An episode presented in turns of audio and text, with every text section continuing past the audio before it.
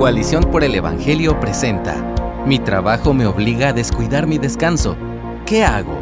Escrito por Ana Ávila.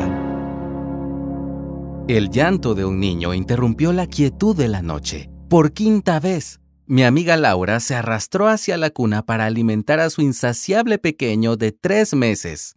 En medio de un remolino de pañales y platos sucios, esta nueva etapa hacía que Laura se sintiera como un zombi con aroma a leche agria. Se preguntaba si algún día volvería a sentirse como un humano. ¿Dices que descansar no es opcional? ¡Ja! me reclamó con sarcasmo. Yo quisiera dormir. El problema es que no puedo. Este dilema no es exclusivo para los padres de niños pequeños. Al escucharme hablar sobre la importancia de las rutinas de sueño para el desarrollo de las disciplinas espirituales, alguien me dijo, Dormirse antes de la medianoche para poder levantarse temprano a orar es un lujo que no todo el mundo puede darse. Yo me levanto antes de que salga el sol para salir a trabajar. Cuando llego a casa ya pasan de las 10 de la noche. Buscando descanso. Soy sensible a este tipo de situaciones. He experimentado el desgaste fruto de los incontables desvelos con un recién nacido. También he pasado por etapas en las que el trabajo o el ministerio hacen que las labores empiecen muy temprano y terminen mucho después de que se oculte el sol.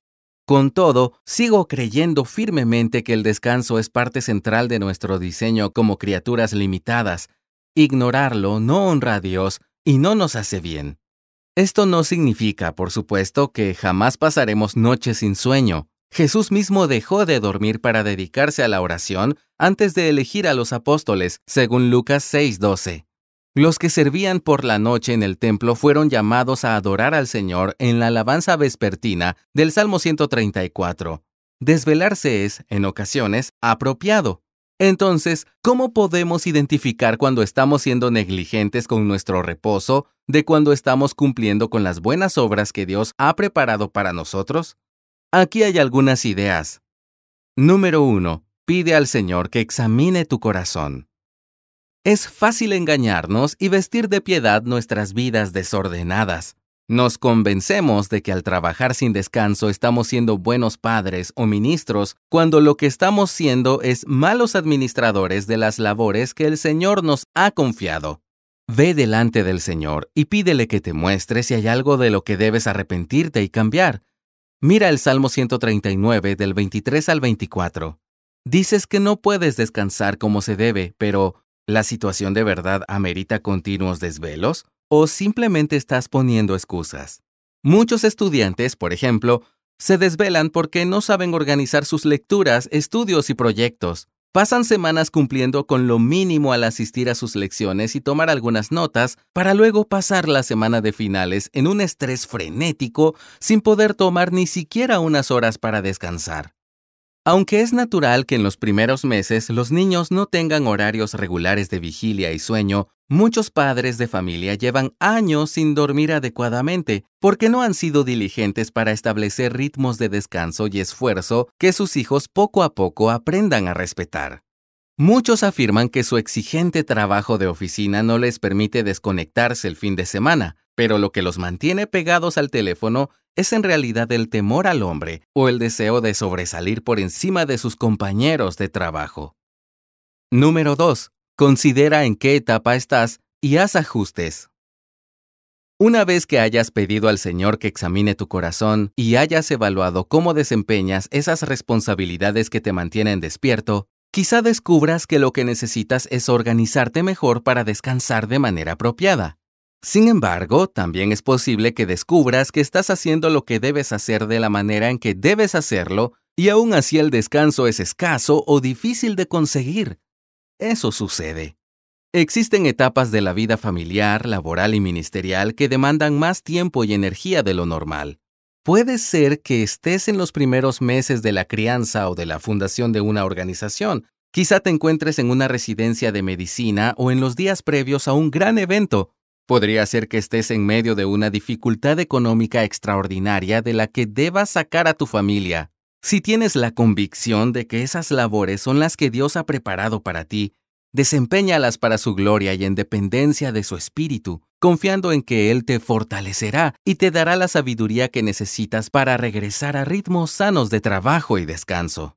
Sin embargo, no olvides ajustar el resto de tus actividades para ser capaz de enfocarte en lo demandante de tus labores actuales. Muchas veces el descanso es escaso no porque tu empresa sea nueva y tengas mucho que hacer, sino porque además de atender tu emprendimiento quieres servir en dos ministerios, aprender un idioma y no perderte los nuevos episodios de tu serie favorita. No desaproveches el escaso tiempo que tienes para reposar llenándote de actividades adicionales.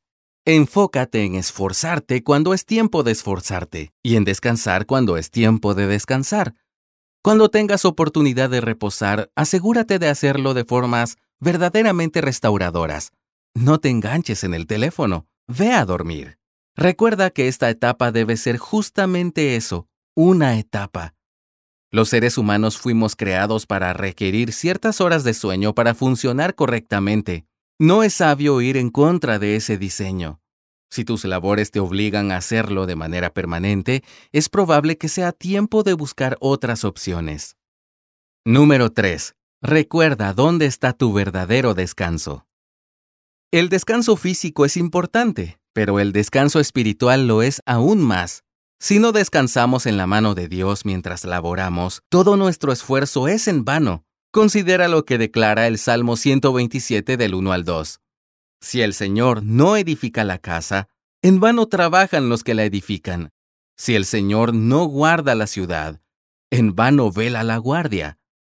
Es en vano que se levanten de madrugada, que se acuesten tarde, que coman el pan de afanosa labor, pues Él da a su amado, aun mientras duerme. El Señor cuida nuestras familias, trabajos y ministerios. Podemos hacer nuestro mejor esfuerzo y luego descansar en que Dios se encarga de los resultados.